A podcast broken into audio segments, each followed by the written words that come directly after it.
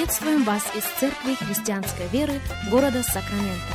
Мы молимся о том, чтобы последующие 15 минут послужили вашему назиданию и духовному утверждению. Присоединяйтесь к нашему эфиру, как пастор Сергей Головей предлагает вашему вниманию передачу «Настоящая истина». Здравствуйте, уважаемые радиослушатели! Сергей Головей у микрофона. Из Церкви Христианской Веры мы приходим к вам – Рады предоставленной возможности встретиться вместе с вами, рады предоставленной возможности провести вместе с вами последующих несколько минут, как сегодня мы заканчиваем наш разговор на тему «Библейский взгляд на пост». Или пост как очень важная составляющая в жизни верующего человека – в жизни каждого последователя Иисуса Христа. Я полагаю, что за целую неделю мы смогли покрыть достаточно большую территорию. Мы говорили с вами о том, чем пост не является, и в равной мере. Мы говорили с вами о том, почему пост так важен, почему пост настолько актуален в нашей жизни. В этой серии я программ я предлагаю три причины. Это далеко не полный список, но тем не менее. Эти три причины, более чем убежден, смогут подтолкнуть нас в правильном направлении. Итак, без духовной дисциплины поста мы, как верующие, не можем принести целостный плод святости. Просто запомните это, если посчитаете нужным записать, запишите. Первая причина, почему пост так важен в жизни последователя Иисуса Христа, сводится вот к чему. Без него мы не сможем принести целостный плод святости в своей жизни. Послание к римлянам в 6 главе 22 стихе далеко не первый раз мы читаем. «Но ныне, когда мы освободились от греха и стали рабами Богу, плод наш есть святость, а конец – жизнь вечная». Святость – это не то, что Бог рекомендует. Святость – это то, что Бог от нас ожидает. Более того, Святость – это то, что Бог от нас требует.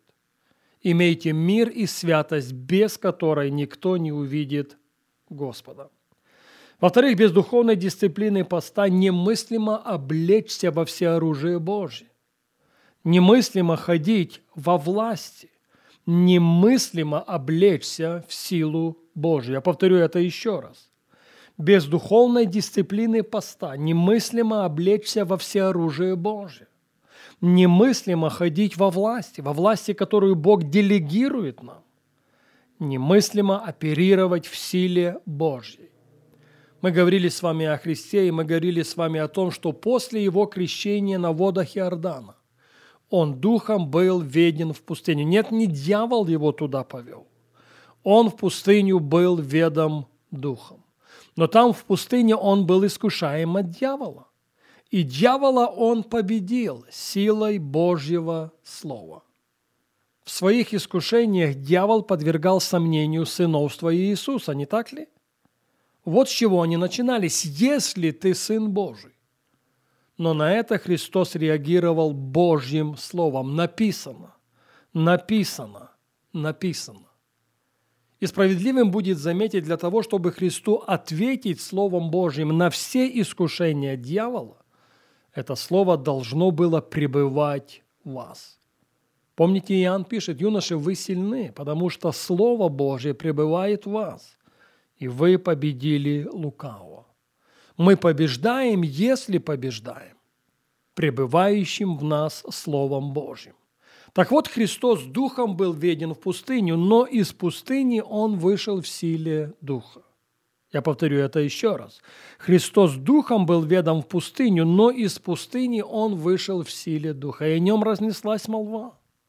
Он возвратился в свой родной город, город Назарет. Там, в Назарете, он по своему обыкновению вошел в синагогу, ему подали книгу пророка Исаии, и он нашел место, где было написано «Дух Господа Бога на мне» потому что на моей жизни есть определенное призвание, предназначение.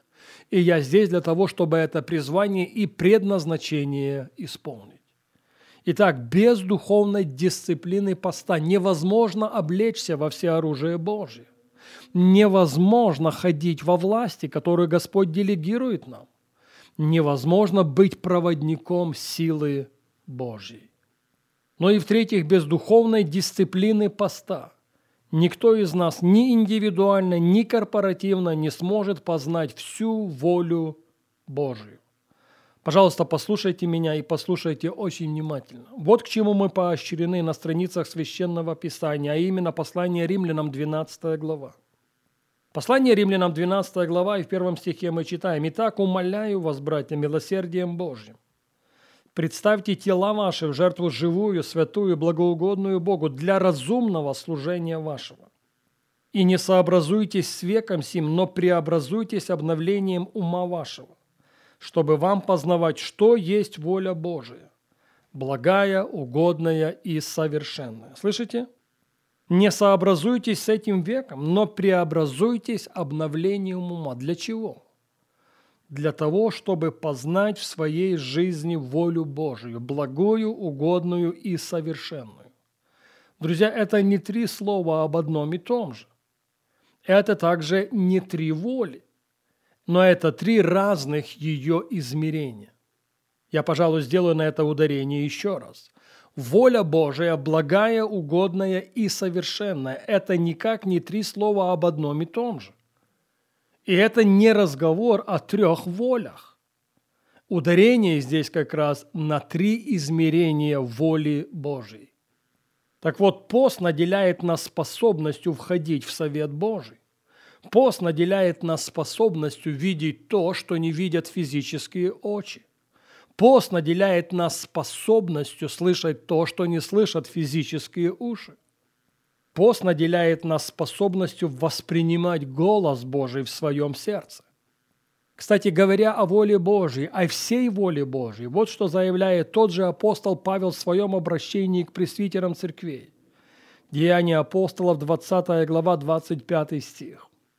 И ныне вот я знаю, что уже не увидите лица моего все вы, между которыми ходил я, проповедуя Царствие Божие.